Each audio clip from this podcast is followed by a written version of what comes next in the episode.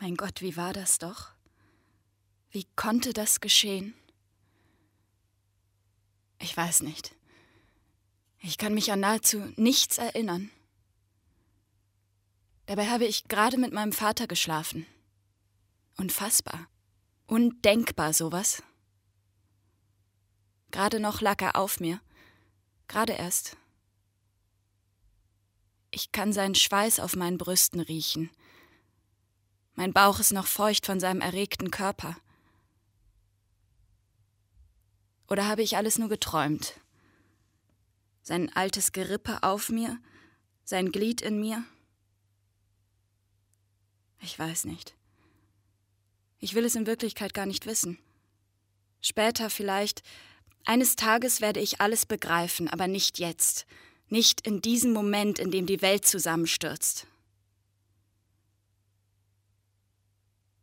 Ich empfinde nichts, bin fühllos und nahezu stolz auf das, was ich getan habe.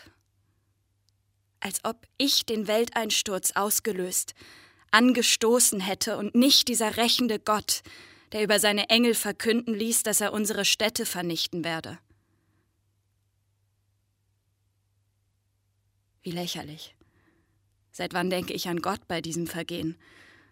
Oder was ist es, was unser Vater mit mir und meiner Schwester treibt? Dieser Mann soll ein Gerechter sein, weil Gott zu ihm gesprochen hat. Mein Gott, wie konnte es zu dieser Verwechslung kommen? Wie konntest du so irren? Uns retten, die wir die Sünde, wenn es denn sowas gibt, fortpflanzen und in die Welt tragen werden in deinem Auftrag. Warum sollen gerade wir gerechte Kinder zeugen? Wie konntest du so irren? Ich verstehe nicht. Ich kann nicht verstehen.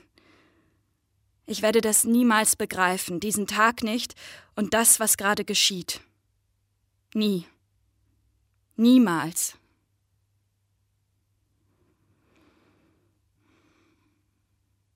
Wir haben den Wein aus der Stadt gerettet, während ihre Bewohner unter den Trümmern begraben wurden. Was haben wir uns dabei gedacht?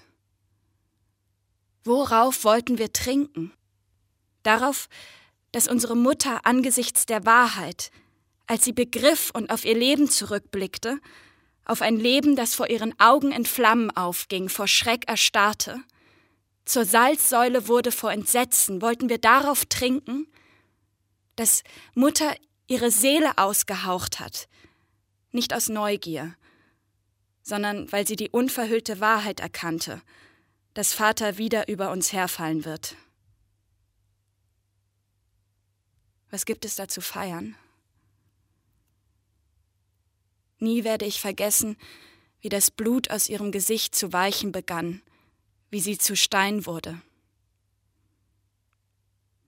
Wäre ich doch in der Stadt geblieben, wäre ich untergegangen mit ihr.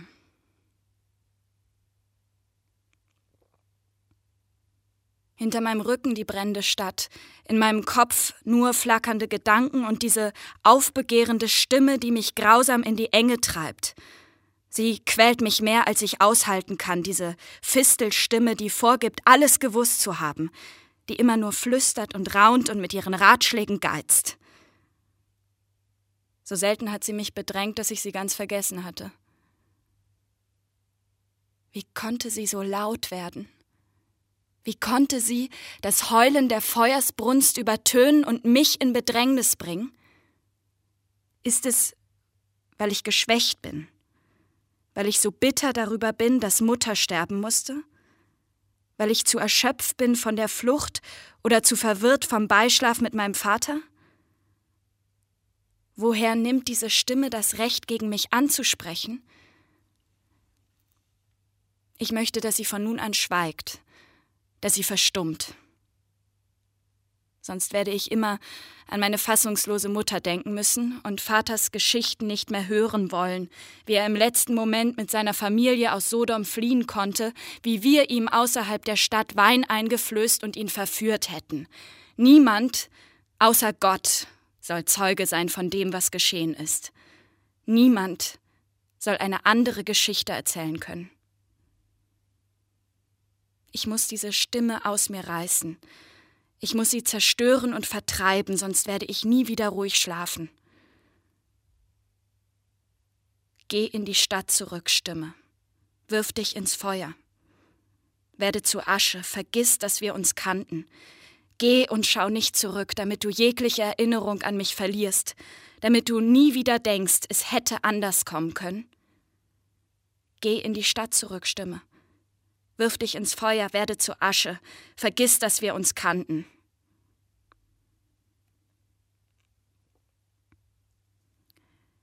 Ich werde nun aufstehen und zu den beiden hinübergehen.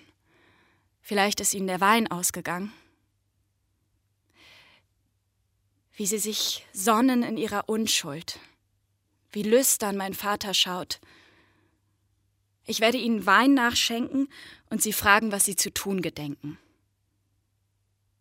Es ist spät geworden. Wir werden ein Nachtlager aufschlagen müssen. Die Dunkelheit wird anbrechen, aber Sodom wird uns leuchten. Morgen werden wir weiterziehen. Es steht uns frei, wohin? Alles steht uns frei.